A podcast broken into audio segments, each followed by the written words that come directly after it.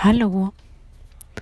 Ich wollte mich noch vorstellen. Ich habe gemerkt, ähm, da ich kein Intro und kein Outro habe, da das Ganze ja so aus dem Fluss des Lebens entstanden ist und nicht durchgeplant und nicht durchorganisiert, gebe ich euch zumindest so mal ein Gefühl für mich. Also ich bin Franziska, jetzt 44 Jahre alt, habe zwei Kinder, lebe in einer liebevollen Partnerschaft.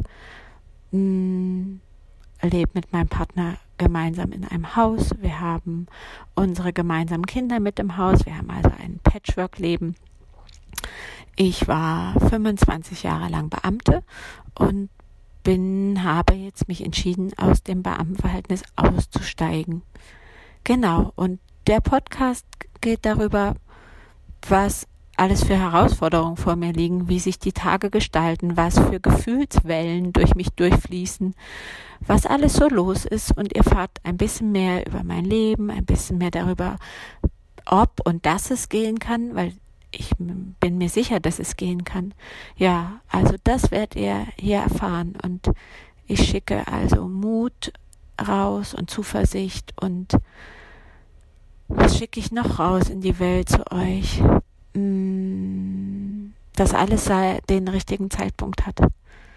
Ich habe ganz viele Jahre mich nicht wohlgefühlt und auch eingesperrt gefühlt, weil es ist ein goldener Käfig und immer immer wusste ich, ich kann nicht gehen, ich kann nicht gehen, ich kann nicht gehen. Und jetzt sind Umstände in meinem Leben eingetreten, dass dieses Ich kann nicht gehen nicht mehr gestimmt hat. Also das heißt, wenn ihr wenn ihr so einen Zug spürt und das irgendwie noch eine Wahrheit in euch gibt, die ihr gerade noch nicht leben könnt, dann ist es gerade so. Und das gilt es auch zu würdigen und das gilt es, ja, das zu sagen, ja, ich kann gerade nicht gehen. Und das verursacht vielleicht einen Schmerz und eine Traurigkeit oder eine Wut. Aber anzunehmen, was gerade ist und damit zu gehen, weil es ist ja nicht weg und deine Sehnsucht ist deswegen auch nicht weg. Also genau, es geht um Mut und um Zuversicht darum, dass alles zum richtigen Zeitpunkt passiert.